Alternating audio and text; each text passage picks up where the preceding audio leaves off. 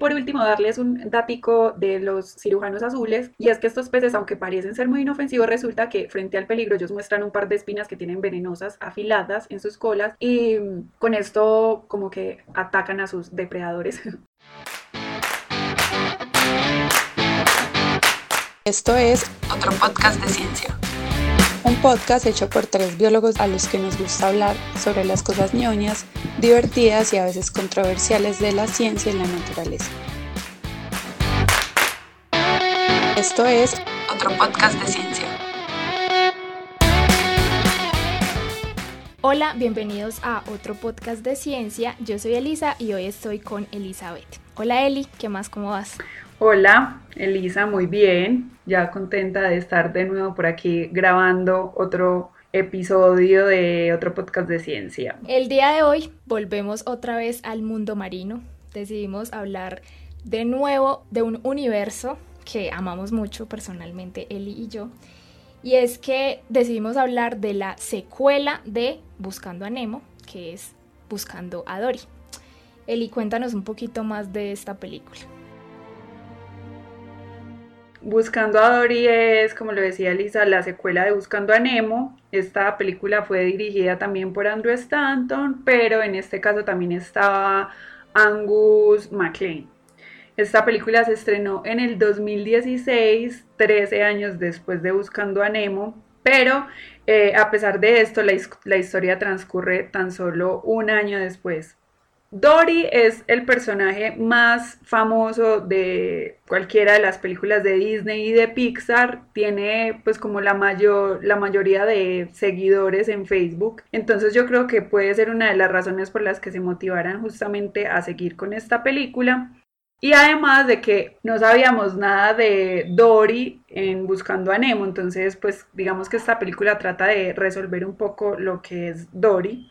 Y pues sí, se centra en Dory, quien espera encontrar de nuevo a su familia. En esta película todo el equipo hizo cursos de buceo y pasaron bastante tiempo en acuarios observando pues como los movimientos y el comportamiento de estas especies para poder pues como animarlas y que las animaciones fueran bastante reales. Es chistoso porque Dory en, Buscando a Nemo era un personaje secundario, pero a pesar de eso creo yo que fue el personaje más querido de esa película y entonces fue como una reivindicación hacerle una nueva película solamente dedicada a su historia.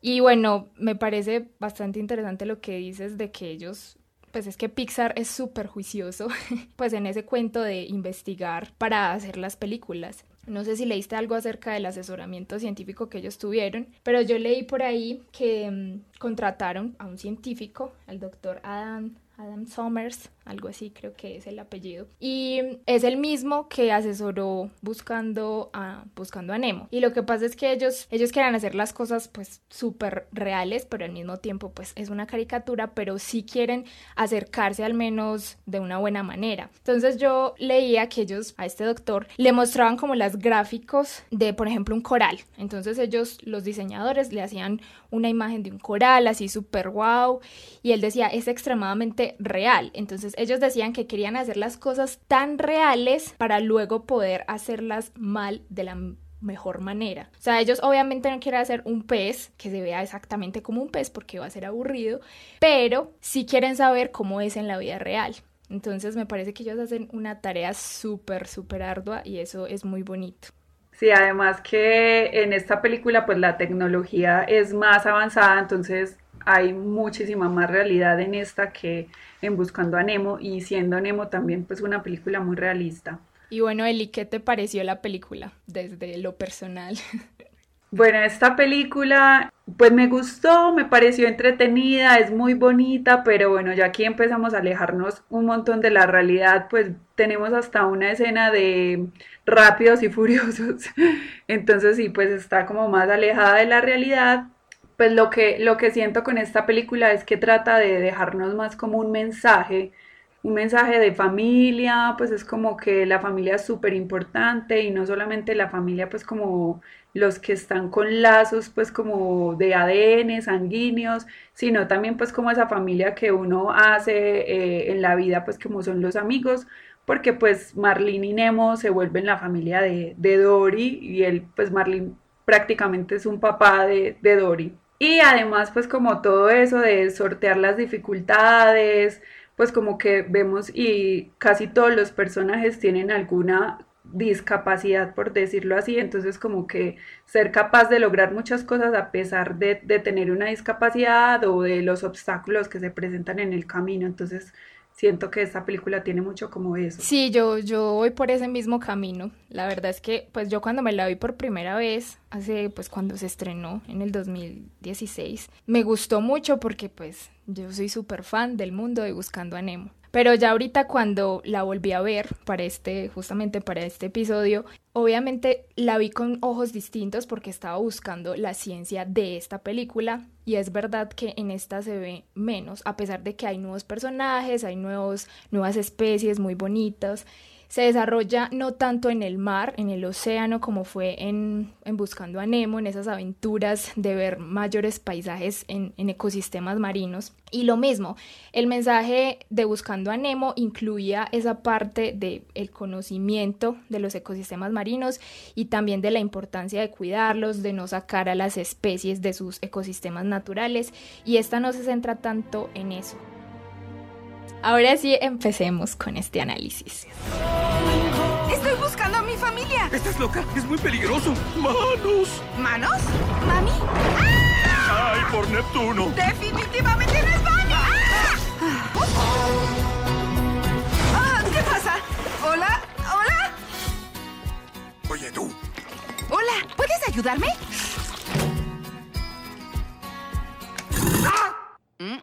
creo que no. Pero bueno, antes de empezar, quiero recordarles que pueden seguirnos en las redes sociales. Estamos como arroba otro podcast de ciencia en Instagram y en Facebook y como arroba podcast raya el ciencia en Twitter. Por ahí estamos publicando como diferentes posts acerca de datos curiosos de los episodios, también de otras cosas como algunos días importantes para, para la ciencia. Y bueno, prometemos ser más juiciosas por ahí. Entonces ya saben, pueden seguirnos por esos lados. También pueden escucharnos en diferentes plataformas de podcast. Estamos en Spotify, en Google Podcast, Apple Podcast y también por ahí en el canal de YouTube. Así que en su canal de preferencia, por ahí nos encuentran. Entonces, para este análisis científico de Buscando a Dory, quiero que lo hagamos de una manera cronológica. O sea, vamos a ir yéndonos de a poquitos como por las escenas que nos van mostrando en la película. Entonces, ya sabemos, el eje central es que Dory empieza a recordar a sus padres. Entonces, yo creo que empecemos por ahí, por el cuidado parental. Ya en algún momento habíamos dicho que el cuidado parental es ese comportamiento que exhiben los animales para cuidar a sus crías, sea en su etapa de huevo o en su etapa de juvenil. Entonces, esto me pareció muy curioso porque pues la película se enfoca precisamente en que los padres perdieron a su hija, ¿cierto? Y algo particular es que esta especie, nosotros ya habíamos hablado un poquito de, de esta especie, el pez cirujano azul, realmente no exhibe un cuidado parental. Entonces ahí empezamos mal porque realmente a los padres de Dory no les importaría dónde está Dory. Ellos ponen los huevos y en el momento en que ponen los huevos lo desdejan y ya no les importa si se los vuelven a cruzar es por suerte pero no porque realmente los estén buscando o algo así contrario a lo que pasa en los peces payaso que ya también habíamos dicho un poquito de eso y es que los peces payasos sí exhiben un cuidado parental, al menos en la etapa de huevos. Entonces, esa, esa primera parte me pareció, me pareció interesante porque es como, no, pobre Dory, tus papás no te quieren. Sí, y la otra cosa interesante con respecto pues como a los papás de Dory es que son diferentes, pues el, el, macho es como más grande y la cabeza también es como diferente al de la hembra, pero en estos peces no hay dimorfismo sexual, el macho y la hembra son iguales, excepto pues como que cuando se van a reproducir hay una pequeña variación en la coloración de los machos, pues pero es muy, muy pequeña.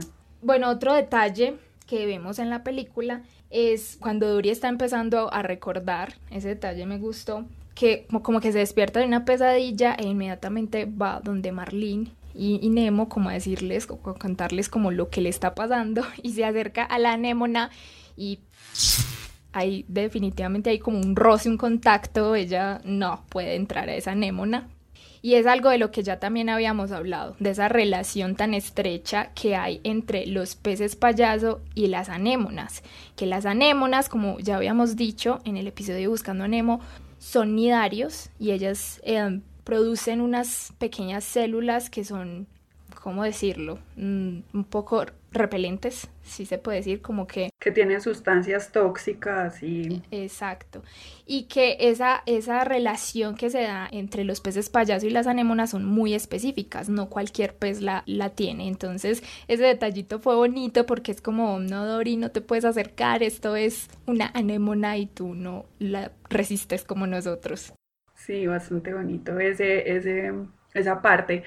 Y a mí me parece pues como muy interesante todo ese recorrido que hace Dory, vemos un montón de especies, pero en esta película no nos dan la oportunidad como de encariñarnos con ninguna ni poder observarlas bien. Ella hace todo un viaje hasta que llega pues a encontrarse con Marlene, pero pues no, no alcanzamos como a detallar muy bien qué especies de peces hay o de otros organismos. Sí, no se enfocan mucho, pero aún así el ambiente marino se ve hermoso, es muy bonito. Pues espero que encuentres lo que sea que estás buscando. Sí, también yo. ¿Tienes idea de qué busco? Disculpen, disculpen, disculpen. Adiós. Conversamos otro día. No me vayas a olvidar. ¿Olvidar? Bueno, y siguiendo por ahí, por ese lado de el orden cronológico de la película, llegamos al momento en el que Dory acompaña a Nemo en su día de escuela. Ese día entonces Dory quiere ser la asistente del señor Raya. Bueno, a mí esta parte me gusta mucho porque Dory es tratando de ser la asistente del señor Raya y ella pues como con todo ese problema de memoria es súper perdida, entonces empieza como a irse por un montón de temas y al final pues es como que llega a la explicación de los papás y es como, ay no, no, porque no quiero ser yo quien les explique esto. Entonces eh, me gusta mucho pues como esta, esta parte de la película. Y quería aprovechar para enviarlos a que escuchen eh, la serie de Wild Sex, que allá les explicamos un poquito pues como todo ese tema del sexo en la naturaleza, porque pues nosotros tampoco vamos a ser quienes les expliquen este tema aquí hoy. Sí, sí, es verdad.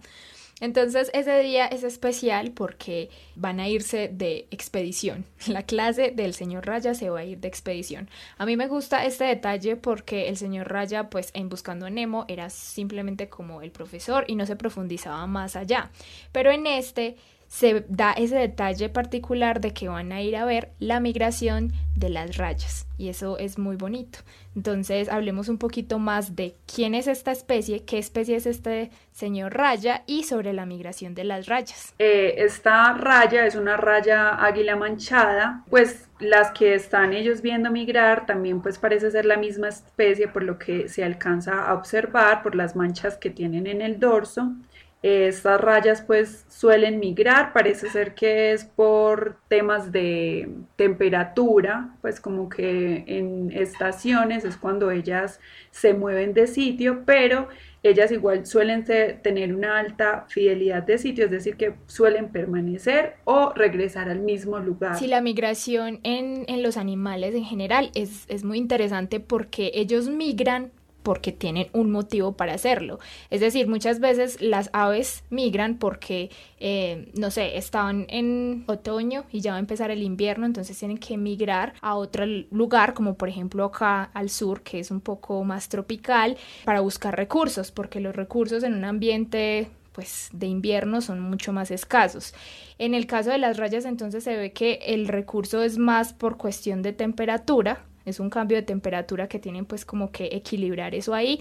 Entonces es muy bonito, es muy bonito ver como los motivos de migración que tienen y que bueno, esa, esa migración es, es muy automática, es como muy por instinto. Sí, al parecer pues como que la migración es un fenómeno instintivo en el que intervienen diferentes mecanismos pues como en cada especie Pero pues acá, digamos que uno de los factores que podrían estar relacionados con la migración o que pueden hacer posible la orientación de, de los peces, de las rayas, es que los peces en general pueden escuchar infrasonidos, sonidos de baja frecuencia, y esto les ayuda a entender pues como la información de, del ambiente. Estos sonidos son como los golpes del agua contra acantilados, contra las playas, también pues los sonidos de la marea, porque esta marea está muy influenciada por la fuerza gravitacional de la luna, también las corrientes que también producen ciertos sonidos. Entonces digamos que todo este sonido ambiental les ayuda a ellas a orientarse en, en el movimiento. Además, pues también se cree que podrían conectarse al campo magnético de la Tierra y esto también les podría ayudar a moverse hacia pues como los lugares hacia donde migran. También es posible que el olfato y la visión tengan pues como influencia en, ese movimiento. O sea, también puede que estos sentidos les ayuden a orientarse. Yo leía que realmente el conocimiento acerca de la migración de, las rayas no es tan estudiada, pero como que en este momento se están eh, aprovechando que hay más tecnología como para poder hacer esos seguimientos de, grupos de rayas. Entonces es muy bonito el detalle que tienen en, Buscando a Dory de, mostrar eh, este grupo de rayas migrando. Hoy es el día. El viaje de campo, la migración de mantarrayas. Migración de mantarrayas. Migración significa ir a casa. ¿Qué es? ¿De dónde vienen? ¿Quién les dice a las rayas a dónde ir? El instinto. Algo muy dentro de ti que se siente tan familiar que tienes que hacerle caso. Bueno, entonces siguiendo por ahí, por el, el viaje en el que estos pececitos emprenden, resulta que Dory tiene un recuerdo y decide que tiene que hacer un viaje a Morro Bay, California, junto con sus amigos Marlene y Nemo. Pero resulta que no saben cómo llegar allá y deciden pedirle ayuda a sus grandes amigos las tortugas. Y aquí viene otro detalle y es que ellos dicen que pues van a viajar por la corriente de California.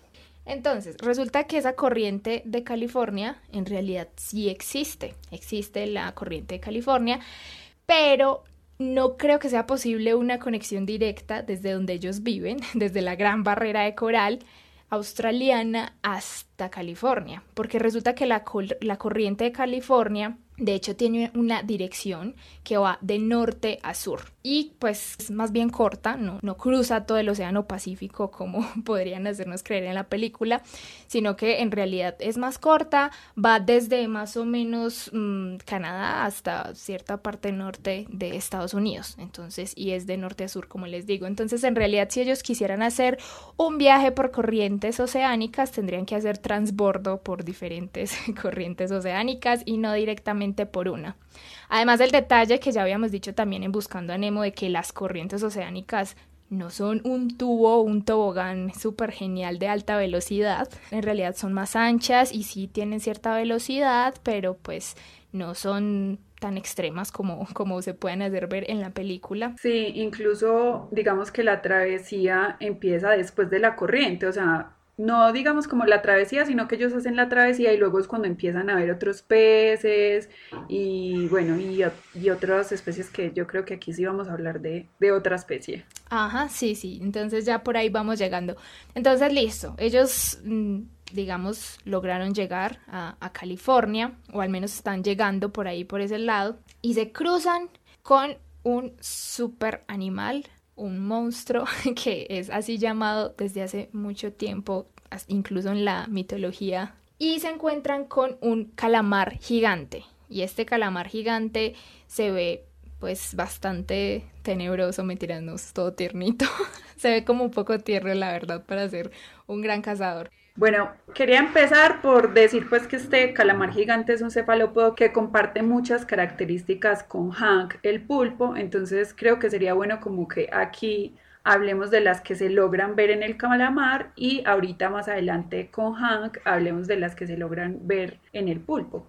Digamos que la característica que más se ve acá y que es muy llamativa es el pico. ¿Cierto? Estas especies tienen un pico de loro, pues se llama, le llaman pico de loro, que literalmente parece un pico de ave y básicamente son como unas mandíbulas muy fuertes con las que ellos desgarran las presas.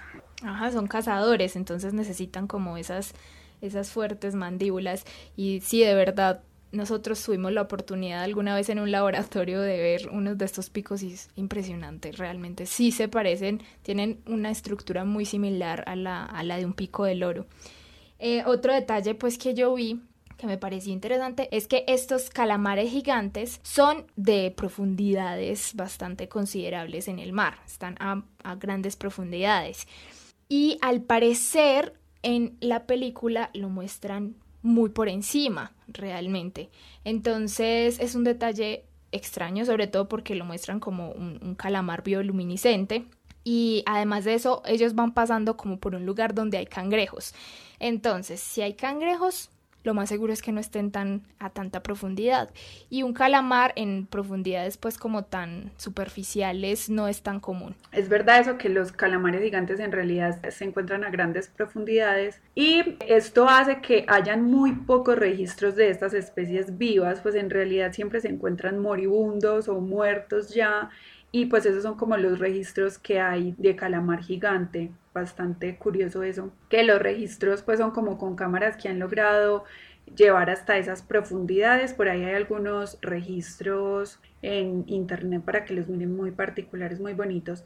Y bueno, lo otro que iba a decir es que en realidad en la película lo que sí se puede ver es el tamaño de la especie porque el ojo de este calamar es casi que el tamaño de los protagonistas, entonces ahí también podemos ver que estas especies son bastante, bastante grandes. Otro detalle que me parece interesante de esta, de esta especie es que lo muestran como una especie bioluminiscente. Yo estuve buscando acerca de eso y realmente no encontré mucho acerca de, ese detalle de la bioluminiscencia, pero eh, sí encontré que ellos pueden tener como ciertos destellos porque bueno, ellos como están a tantas profundidades, allá no llega tan fácil la luz, entonces como que tienen unos pequeños destellos que no es como que se iluminen completamente, sino que son pequeños destellos que les permite ver dónde están ciertas presas. Entonces ese detalle también puede ser quizás porque no se conozca mucho también acerca de, de, los, de estos calamares gigantes, como nos decía Eli, porque la bioluminiscencia en realidad es muy común en las profundidades. Entonces, habría que esperar a ver qué dice la ciencia. Sí, sí, seguramente deben tener bioluminiscencia por, por lo de las profundidades. Muchas de esas especies que están a esas profundidades tienen este, este tipo de características. ¡Ay, pero! ¿Qué, grande! ¡Perdón! ¡Todo fue un error! ¡Ya nos vamos! ¡Déjanos vivir!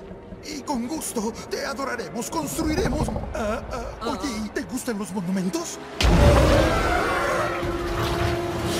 Bueno, entonces de ahí ellos logran escapar y llegan por fin a el Instituto de Vida Marina que eh, queda pues allá en, California.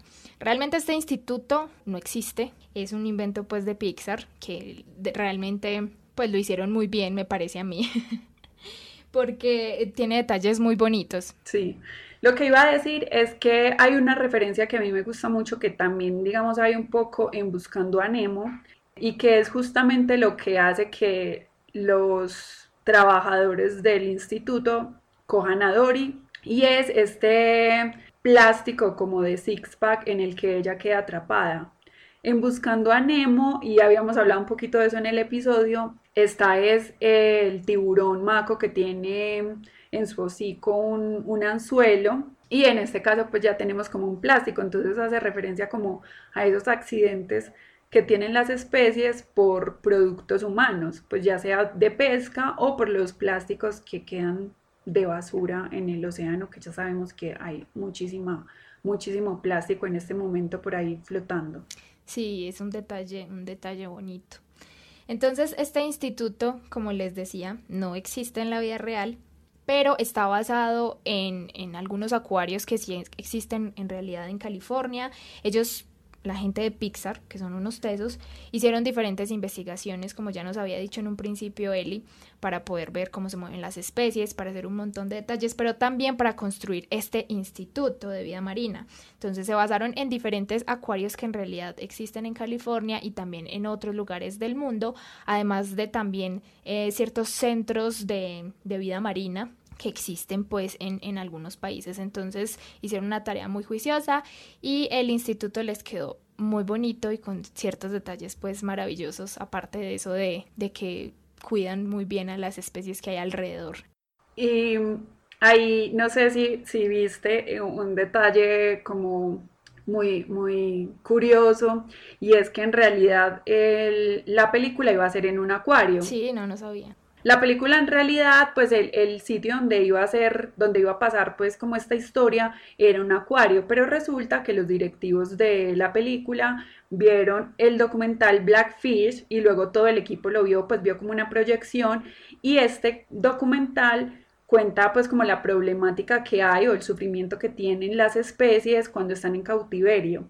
Este documental narra en particular la historia de una orca que se llama Tilicum, Tilicum creo, eh, que pues que además estuvo como que involucrada en la muerte de tres personas, entonces ellos tuvieron que cambiar el lugar, pues decidieron cambiar el lugar de la película por un instituto de investigación, pues como mejor y pues tuvieron que hacer algunos cambios en el guion de la película también. Ay, pero vea. Sí, y creo yo que también podría ser como que lo que inspiró esa escena final tipo liberen a Willy de, de bueno, de las especies que ya vamos a hablar más adelante.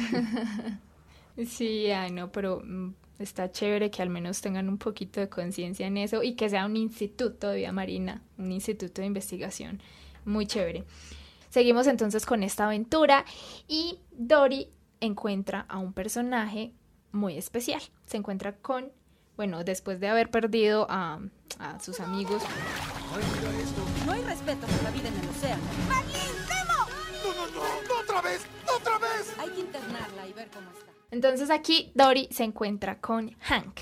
Hank es un pulpo bastante interesante y debo decir que muy bien detallado. A mí me pareció hermoso ese personaje y la manera en cómo se mueve, la manera, o sea, muchos detalles que en realidad no se vieron tanto en los pulpos que mostraron en Buscando, en Buscando a Nemo que eran estos dos pequeñitos, eh, la amiguita de, de, Nemo y el papá. En cambio, este pulpo en realidad tiene pues unos detalles hermosísimos. Entonces, hablemos de Hank.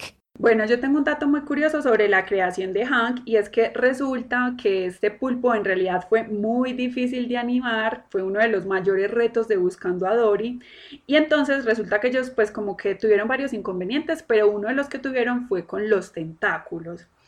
Y ellos hicieron, lo que hicieron fue como dibujar los tentáculos por separado al cuerpo y luego cuando los fueron a encajar se dieron cuenta que no, pues no les daba, entonces tuvieron que dejar solo siete tentáculos y pues tuvieron que hacer algunos cambios en el guion y pues por eso tiene como esa personalidad y toda esa historia tan particular Hank de sus siete tentáculos.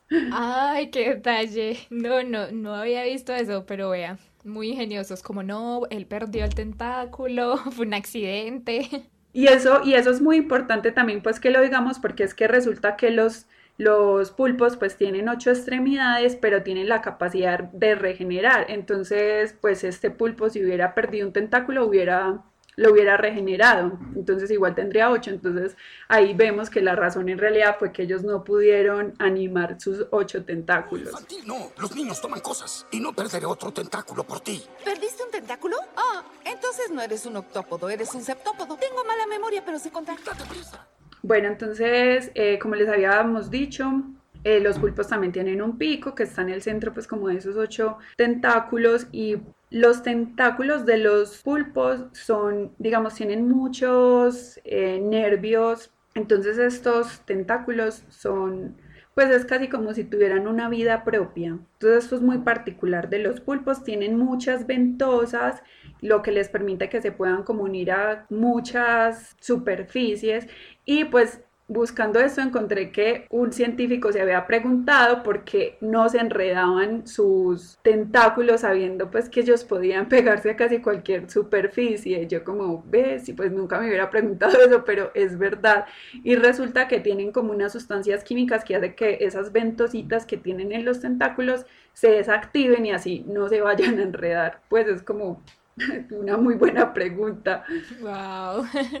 Sí, muy buena pregunta. Y bueno, y entonces estos tentáculos también cuando son amputados pueden estar pues como en movimiento, aún tratando de buscar comida incluso durante una hora. Entonces pues como que vemos que esos tentáculos son tienen vida propia y, bueno, estos animales son súper, súper inteligentes. Se cree que son como los más inteligentes de los invertebrados, de todos los invertebrados. Otro detalle que, que me gustó mucho de Hank es que muestran muy detalladamente el sifón que tienen los pulpos. Entonces hablemos de esa estructura tan, tan especial que, y característica de, de, los pulpos, que de hecho mm, se ve también muy bien en otra película que también nos gusta mucho, que es Piratas del Caribe. David Jones, que es una especie de pulpo humano, también se le ve exactamente ese sifón. Entonces muchas personas no saben qué es eso. Entonces hablemos de esa estructura. Bueno, el sifón es como una especie de embudo que ellos emplean para moverse. Entonces, lo que hacen es expulsar agua que previamente fue inhalada, ¿cierto? Pero no es inhalada por el sifón. Pero entonces ellos la expulsan y pues tiran como un chorrito de agua y eso es lo que hace que se puedan impulsar. Pero no es la única forma de la que ellos se mueven, sino que ellos pues como que con los tentáculos van moviéndose y generalmente ese sifón lo utilizan pues como que cuando deben moverse muy rápidamente, por ejemplo cuando están escapando de algún depredador. Entonces Hank realmente es un personaje que está muy bien hecho. Me parece que lo hicieron muy bien y ya sabemos que fue bastante complicado para ellos animarlo, pero al menos lo lograron para mí es uno como de los personajes importantes de, de esta película y de hecho creo que es mi favorito de los nuevos porque es súper gruñón y, y, es muy lindo, pues gráficamente es hermoso. Sí, es el más lindo. Pues a mí también me gusta mucho, es mi favorito y es el más carismático y además siento que es del que más se puede hablar también porque pues resaltaron mucho las características de los pulpos, pues como el cambio de color, pues que los pulpos pueden mimetizarse muy bien pues como con ciertas estructuras en el agua, porque también pueden cambiar como su piel y, y, tener como una forma de, de coral, entonces bueno, lograron muy bien como todo eso. Sí, ese tema del camuflaje me parece súper interesante. Hank logra camuflarse muy bien, ya lo vimos en la película, y resulta que los pulpos en realidad sí son unos maestros del camuflaje. Ellos logran camuflarse muy bien en el océano. No sabemos, lo más seguro es que pues en, la tierra no logren tener la forma de un florero, pues, pero, pero sí pueden tener, em, representar formas muy, muy extrañas, como por ejemplo el parecerse a un coral. Entonces, ¿qué es lo que pasa ahí en ese tema del camuflaje? Resulta que los pulpos tienen unas células que se llaman cromatóforos. Estos cromatóforos están debajo de la piel y em, son células que tienen pigmentos que pueden reflejar la luz. ¿Y eso cómo funciona? Resulta que funciona con un montón de características importantes del sistema del organismo, tanto el sistema nervioso como el sistema muscular. Entonces, si ellos contraen ciertos músculos, pueden lograr que los cromatóforos puedan reflejar diferentes tonos de color y por eso es que pueden cambiar tan rápidamente. Esto me parece muy interesante porque siempre que se habla de camuflaje, uno de los organismos que, más se piensan es en, los camaleones. Pero en realidad los camaleones para camuflarse necesitan como un, determinado tiempo, necesitan como una especie de aclimatación, mientras que envían como la señal para poder camuflarse. En cambio los pulpos lo hacen casi inmediato, o sea, ustedes pueden buscar en internet, los, hay varios videos de eso, y es impresionante la manera en que los pulpos pueden cambiar. Además de eso, también pueden eh, mimetizarse, es decir, reflejar ciertas formas distintas a las de él, como parecerse a un pez león, a una serpiente acuática. Es impresionante la cantidad de formas y colores que pueden lograr y eso es prácticamente en segundos. Y algo interesante también es que estos cambios de colores necesitan una activación neuronal, es decir, ellos necesitan querer o algo así o tener como una conciencia de transformarse en ese otro objeto o camuflarse, por ejemplo, se va a camuflar en un coral necesita un impulso nervioso para poder que esas células se activen y poder darse ese camuflaje. Entonces ese tema es extenso, es bastante interesante, pero me parece chévere tocarlo aquí porque pues una de las características que tiene Hank en la película es que se está camuflando todo el tiempo para que no lo atrapen y no se lo lleven. Y bueno, y también que ellos pueden alterar su forma porque tienen el cuerpo muy blando y pueden meterse en cualquier grieta pues como muy pequeña. Y el detalle de... Eh, pues que sí es bastante evidente cuando Dory lo dice. que le dice que él es tan frío aún teniendo tres corazones. Y es un detalle pues bastante, bastante explícito que lo da Dory con datos y todo, de que los pulpos tienen tres corazones. ¿Sabes qué? Para alguien con tres corazones no eres muy gentil. ¿Tres corazones? ¿De qué hablas? Yo no tengo tres. Sí los tienes. ¿Que no? Que sí. No. Sí. No lo digas. Dato curioso. Un octópodo tiene tres corazones. Dos bombean sangre a las branquias y el otro bombea sangre a todo el cuerpo. otra cosa, otra cosa, otra cosa que, que es muy importante y es la tinta y esa tinta también la vemos en, Buscando a cuando estos pulpos ven al tiburón. Y pues básicamente lo que pasa es que ellos tienen como un saco de tinta que, que expulsa como una especie de, nube oscura para confundir a los depredadores. Y este saco pues es un saco muscular y lo que arroja, pues como la sustancia que arroja es melanina, que justamente pues es la sustancia que le da color a nuestra piel. Entonces este es un dato bastante interesante y a mí me gusta mucho esto, lo quería decir igual porque no me imagino una pecera pues como un acuario interactivo pobres animales, qué estrés que estén todos esos niños tocándolos. O sea, yo no creo que esto sea posible y ojalá que no sea posible porque pues no, esto no, no sería pues como muy viable para una especie aguantarse todos esos niños tocándolos. Entonces creo que no, tal vez algo que no permita que los toquen, pero que los vean cerquita. Sí, sí, esperemos que, que no. Y, y, bueno, y ya sé que estoy súper intensa con los pulpos, pero había muchas cosas que mostraban y además porque hay unos datos muy interesantes de estas especies y quería pues como contarles que los pulpos son pues como padres o bueno madres súper abnegadas entonces cuando tienen a sus crías ellas básicamente se dejan morir se dedican a cuidarlas y pues inmediatamente las crías nacen ellas ya mueren entonces no alcanzan a conocer a sus hijos y pues los machos también mueren súper rápido, se reproducen y empiezan pues como un envejecimiento súper rápido y se mueren. Pues como que son unos padres súper entregadísimos, entonces tienen una vida muy corta. Sí, es que estos, estos pulpos dan para hablar de mucho y sobre todo Hank, que fue un personaje tan bonito, pero suficiente de Hank, ahora sí, dejémoslo atrás. Sigamos con otros personajes que también fueron eh, interesantes y quiero que, bueno, hablemos de el tiburón ballena, Destiny, la amiga, la tuve amiga, la tuve amiga de Dory, que, bueno, el detalle me pareció interesante porque pues ahí como que nos muestran que Dory sabe hablar cetáceo por ella, o sea, como que entiendo que quieren dar ese detalle, pero me parece chistoso porque en realidad el tiburón ballena no es una ballena, por ende no un cetáceo y no hablaría cetáceo, pero bueno. Eh, en fin, hablemos del tiburón ballena que es, es considerado el pez más grande del mundo, puede llegar a medir hasta 12, casi 13 metros, es impresionante.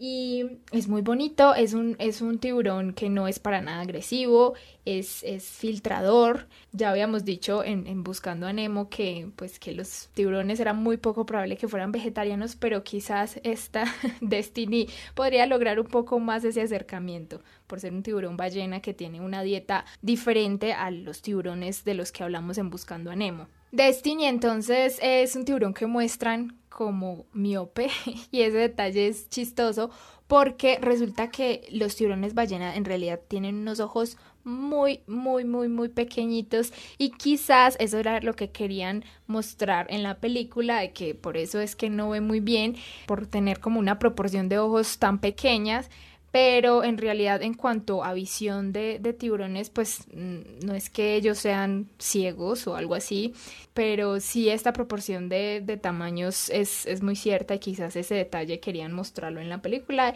y fue pues interesante. En cuanto a la visión, es que pues si ellos tienen unos ojos muy pequeños y están tan ubicados lateralmente en la cabeza, pero pues esto les da un amplio campo de visión y pueden detectar pues como a grandes distancias de hasta 5 metros y también pueden detectar objetos y movimientos a corta distancia. Entonces, bueno, en realidad pues tienen como una buena visión y en general pues los peces tienen adaptación obviamente que les permite tener una visión nítida en el agua como nosotros tendríamos en el aire y pues como un dato en cuanto a este sentido que hace como referencia también a otra parte de la película y es cuando Dory está como en un balde con unos peces que ellas como que tienen que parpadear, como que es como, ustedes nunca parpadean, yo tengo que parpadear y es que en realidad los mm, peces no tienen conductos lacrimales ni tienen párpados porque ellos no necesitan humedecer sus ojos, ellos pues como que su globo ocular siempre está húmedo y limpio porque está pues porque está circulando agua pues en sus ojos. Entonces eso permite que estén húmedos. Sí, y ese es uno de los detalles que alguna vez leía en un libro que eh, realmente no se ven tan tan carismáticos precisamente porque no tienen como esos rasgos rasgos faciales que de pronto puedan ser más cercanos a nosotros el hecho de no tener párpados y tener como los ojos así pues los peces en la vida real pero, y también leía un detalle por ahí que decía que, obviamente, eh, pues cuando se hicieron, se hizo la asesoría de científica para hacer los personajes de, de Buscando Nemo y Buscando a Dory, eh, pues ellos sabían que los peces no tenían como esos rasgos, esos rasgos faciales como, como cejas, como párpados, pero pues obviamente ellos dijeron, no podemos hacer unas caricaturas así, no podemos hacer unas caricaturas sin párpados, sin cejas, sin expresión facial, porque pues no van a ser para nada carismáticos, entonces, pero sí, el detalle es que ellos no, no tienen estos rasgos. Ay, ay, perdón. Parpadé, aguantas mucho sin cerrar los ojos. Entonces, eh, pues hay un, dato curioso que, digamos, de cierto modo le puede ayudar a los tiburones a, ubicarse en el espacio, orientarse, que podría ayudarle a Destiny, pues si tiene como mala visión, y es que la mayoría de los tiburones tienen unos órganos que detectan los campos eléctricos y magnéticos débiles y eso les ayuda, pues como digo, a navegar. Estos se llaman, pues como un término por ahí, pues como para que les quede, ampollas de Lorenzini. Entonces, pues ella podría ubicarse, ayudarse a ubicar pues como de otra manera. Y eh, por último, pues como hemos escuchado mucho, como sabemos, las aletas de tiburón son muy apetecidas pues como en países asiáticos. Las de los tiburones ballenas son un poquito apetecidas, pero pues según vino tanto, para alimento, para la sopa de aleta, pero aún así los restaurantes asiáticos las compran para exhibirlas o como trofeo y son bastante costosas. Entonces, imaginen, no solamente se las comen. Y pues igual en algunos países son consideradas alimento, entonces son cazadas pues como para esto. Pero la industria ecoturística, eh, pues como basada en este tipo de observación, está creciendo muchísimo y también pues tiene como, se obtiene gran ganancia económica pues como de este tipo de turismo, que es como snorkel y buceo. Y pues quería como hacer alusión a esto porque no es solamente de, este, de estas tiburones ballenas, sino de también de rayas, o sea, hay mucha gente que paga solamente para ir a ver estas especies, migraciones de especies de, de rayas, o pues como cuando hay grupos de tiburones ballena también, entonces es como bastante interesante esto y creo que es muchísimo mejor pagar por ir a ver un espectáculo de estos que por comerse un platico de sopa. Te lo agradezco. No fue nada. Entonces pasemos ahora a hablar de otro personaje que pues también estaba muy cercano ahí a, nuestra querida mm, Destiny y es Bailey. Bailey es una ballena beluga. Y este tenemos como varias cositas que decir. Eli tiene varias cositas que decir porque es nuestra querida mastozoóloga. Entonces, hablemos de, de, esta especie. Sí, es que este, este, no, yo en este sí dije como no, ¿qué pasó aquí? Nos alejamos también un poquito pues como de, de la realidad aquí. Entonces, bueno, nosotros habíamos hablado de algunas cositas en Buscando a Nemo sobre las ballenas o sobre los cetáceos y también hemos hablado un poquito de colocalización en Buscando a Nemo y también en una microcápsula de murciélago, ¿cierto? Entonces, bueno, igual yo creo que es súper importante retomarlo. Y pues que lo que estabas hablando ahorita, Lisa, también de, de que Destiny no habla cetáceo, Dory no habla cetáceo y uno diría, pues entonces aprendió de Bailey, que es la, el cetáceo que tiene al lado, ¿cierto? Entonces puede ser que le haya enseñado.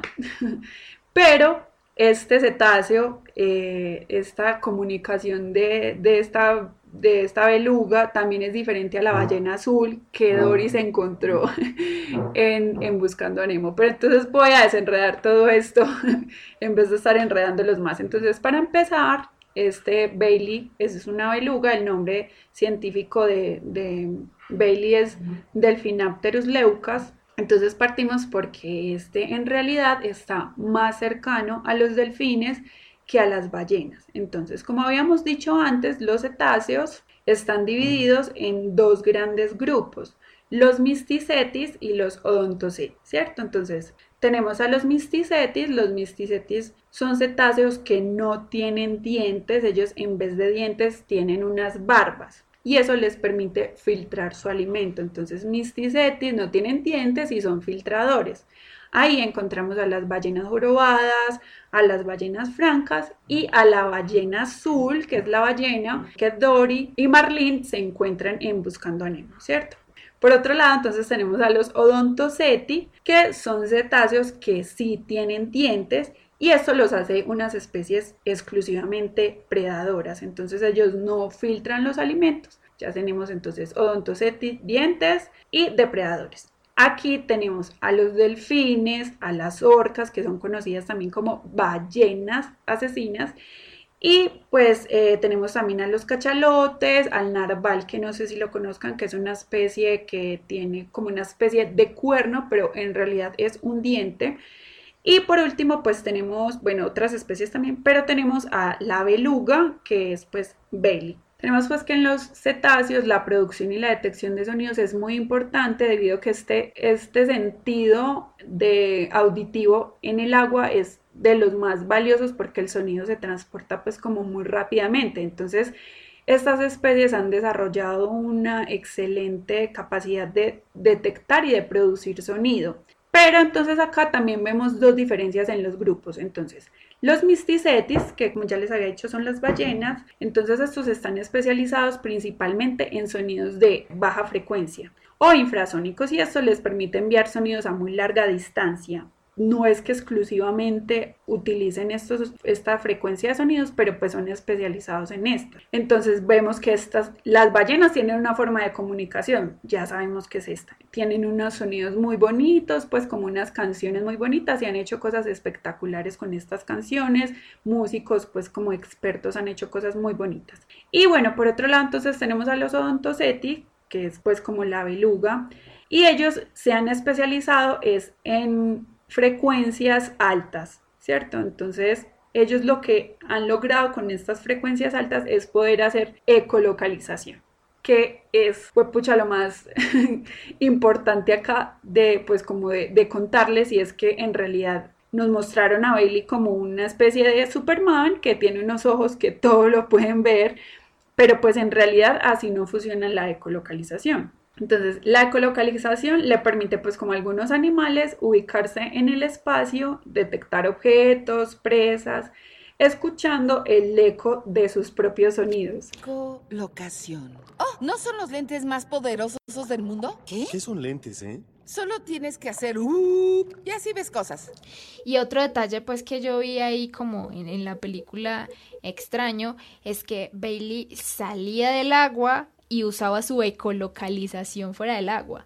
Y eso es extraño porque pues se supone que no, o sea, la ecolocalización, al menos en, en estos, en, estos mamíferos acuáticos, funciona es bajo el agua y, y al menos creo que no se ha probado que funcione así tan libremente fuera del agua.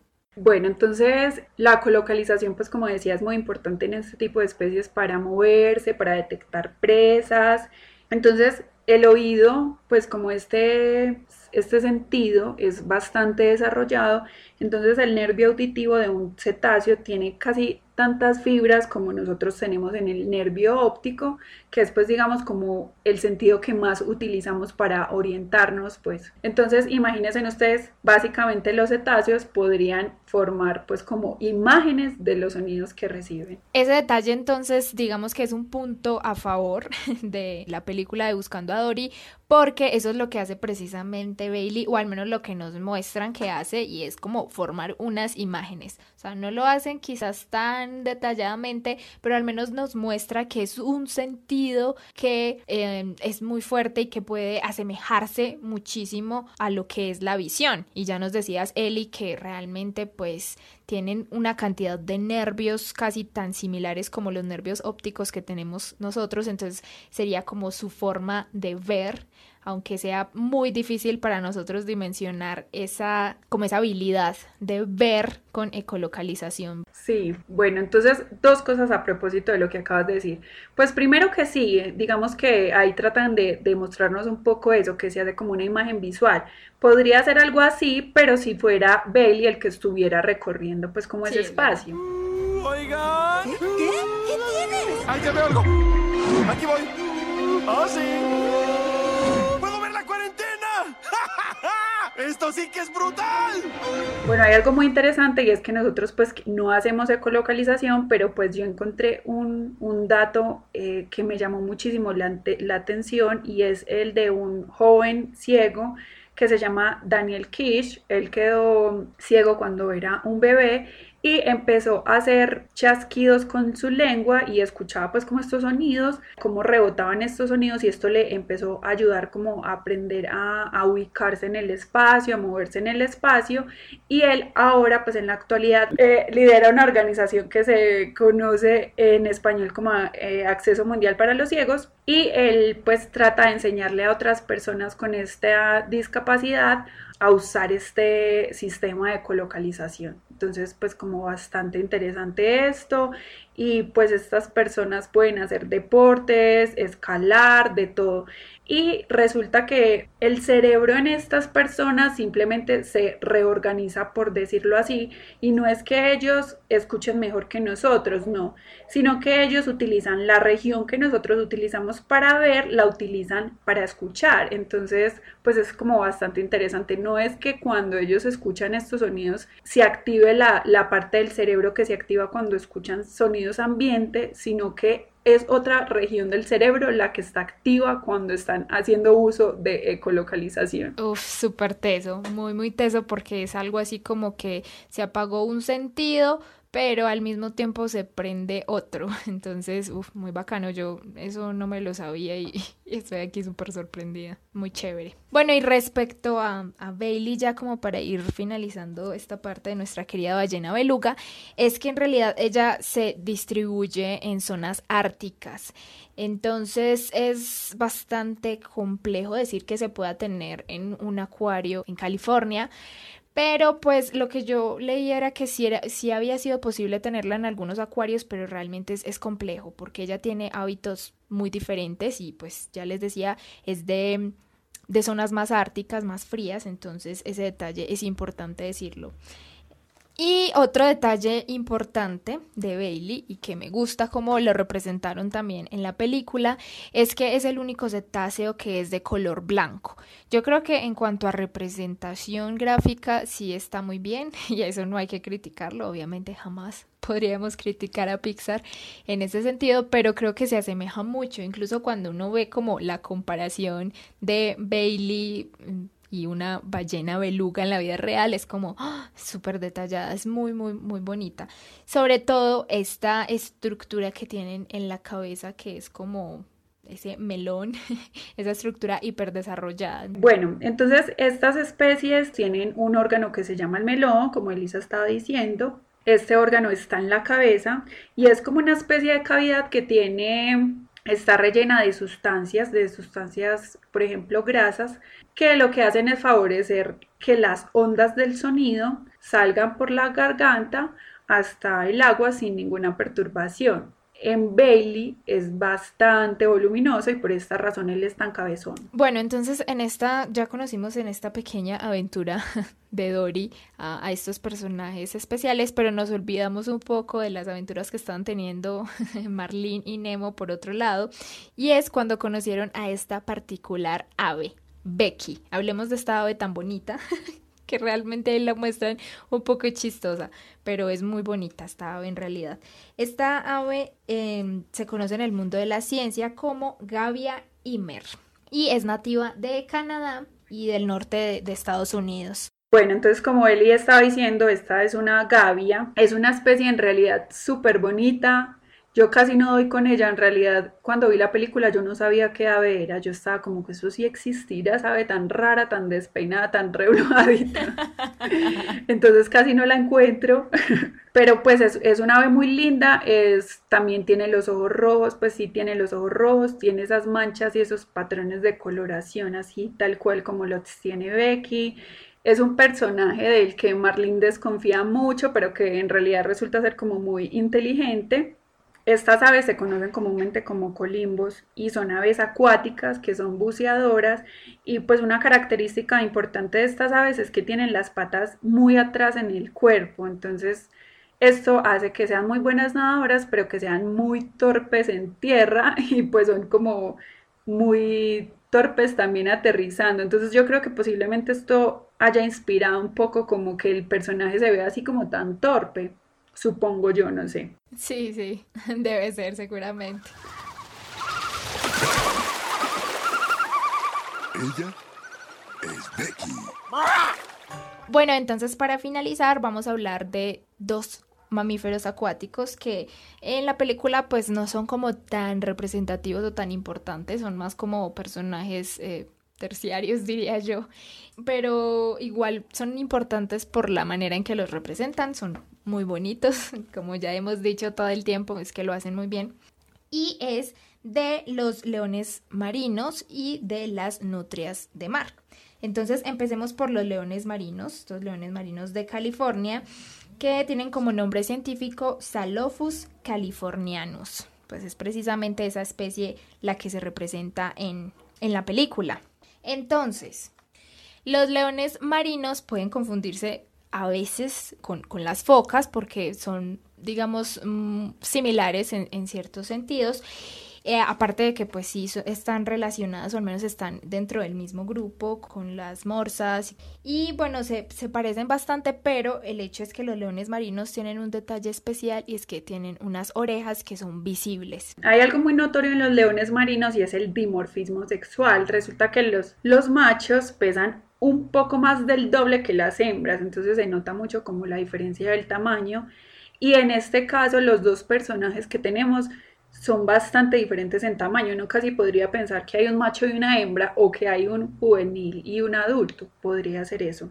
Y otra cosa es que estos leones marinos son muy sociales, se encuentran pues como en grupos numerosos en, en las costas, pero los machos son bastante territoriales esto puede ser por la razón por la que están rechazando todo el tiempo a ese otro pobre león marino. Pero eh, los machos pues casi siempre están con los arenes que están compuestos entre 10 y 15 hembras cada uno. O sea, ahí hacen falta más, más representación de leones marinos para que se acerque más a la realidad.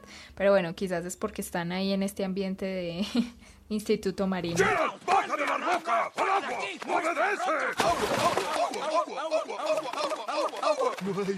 Eh, Andrew Stanton quería que los leones marinos fueran como una especie de mafiosos, entonces fue que fueran como unos, sí, braucones, casi ahí se puede ver que ellos son como unos braucones que se creen pues los dueños de su roquita. Y bueno, los actores que hicieron como estos personajes justamente son, que hicieron pues las voces de esos personajes justamente son actores que han hecho eh, papeles de, este tipo en el cine. Ah, hablando ahí como de ese lado de, las voces, mm, un dato que encontré por ahí que había olvidado mencionar al principio es em, que en el Instituto Marino eh, hay una voz que todo el tiempo habla, ¿cierto? Yo me la vi doblada en, en latino por respeto a mi infancia. Entonces me la vi como pues en ese doblaje latino y resulta que esa voz del instituto cambia en todos los países. En todos los países es como una persona distinta. Entonces el detalle para Latinoamérica es que es Rodrigo Nerivela, que fue el primer astronauta mexicano. Entonces es un detalle bonito para la ciencia y también para Latinoamérica. Muy interesante. Hola. Soy Rodolfo Nerivela. Ah, hola, señor Pesvela, necesito ayuda. Por favor, acompáñanos. Ay, sí, sí, sí. A explorar las maravillas del Océano Pacífico. Entonces ya para, para finalizar, hablemos de el último mamífero que, que vimos, que lo representa súper tierno y en realidad sí son así de tiernas, sí son las nutrias de mar, que tienen como nombre científico Enidra lutris. Estos mamíferos son bastante lindos, realmente son muy, muy bonitos. Y eh, algo interesante que encontré por ahí es que resulta que ellos tienen el pelaje más denso que cualquier animal en la Tierra y por eso se ven así como también tan peluditos y tan tiernos. Bueno, resulta que tanto los leones marinos como las nutrias hacen parte del orden carnívora en el cual están también los lobos, los felinos, los osos, entonces pues como para que sepan esto, pero pues cada uno está en, unos, en un grupo diferente. Las nutrias están pues como en los mustélidos, donde están también las comadrejas. Y bueno, como estaba diciendo Eli, pues sí, son demasiado tiernas, yo me muero por verlas en vivo y en directo, me encantan, o sea, me encantan, son lo más tierno que pueda haber en la vida. Decidieron poner pues como una especie perfecta para parar ese carro porque de verdad, no, es que qué ternura. Sí, sí, la verdad lo hicieron bien ahí. Sí, y bueno, estas especies... Eh, buscan alimentos solas, pues en general hace como la mayoría de sus tareas, digámoslo así, solas, pues como la higiene, la búsqueda de alimento, pero lo que hacen juntas es que tienden a descansar en grupos, pero son grupos del mismo sexo, o sea que son grupos de machos y grupos de hembras para descansar. Y pues como para evitar ser arrastrados a la deriva ya suelen dormir sujetándose las manos. Ay, no. y... Qué ternura. Sí. Y también las madres flotan con sus crías eh, en el pecho. Y otra cosa, pero esta es muy triste, es que las madres, algunas madres, eh, cargan a sus crías varios días después de que se murieron. Ay, no. Qué tristeza. Qué triste. ¡Cuidado! Pero bueno, ya hablamos lo suficiente de un montón de personajes, creo que esta vez sí no se nos quedó casi que ninguno por fuera, hablamos de prácticamente todos los personajes nuevos que aparecieron en esta nueva versión del mundo acuático de Nemo, que ya nuestra protagonista es Dory. Y realmente, em, pues ya como lo habíamos dicho en un principio, creemos que no está tan enfocado como al hacer como tan exacto desde un punto de vista científico, al menos pues ciertas cosas, empezando porque pues ya dejaron de hacerlo una aventura oceánica y es más pues como en cautiverio. Pero bueno, encontramos detalles chéveres que contar y yo quería dar uno, un último, que es que me pareció interesante la noticia que encontré respecto a, los animales en cautiverio. Y es que em, en el 2016 justamente se armó una nueva campaña en contra del tráfico ilegal de especies porque resulta que en el 2003 hubo un incremento de caza ilegal de peces payaso y de peces cirujano azul y eso fue bastante preocupante pues para, para estas especies, pero una ventaja que tenían los peces payaso es que son especies que se pueden criar en cautiverio fácilmente.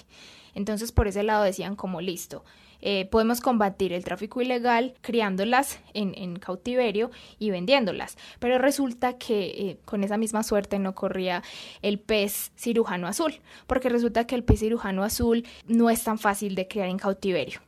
Apenas hasta ese mismo año creo que salió un artículo en el que hablaban de que pues el pez cirujano azul se había, se había podido criar en cautiverio. Entonces es un detalle importante porque resulta que aquí muestran que pues hay un montón de peces cirujano azul en ese super acuario que llaman mar abierto.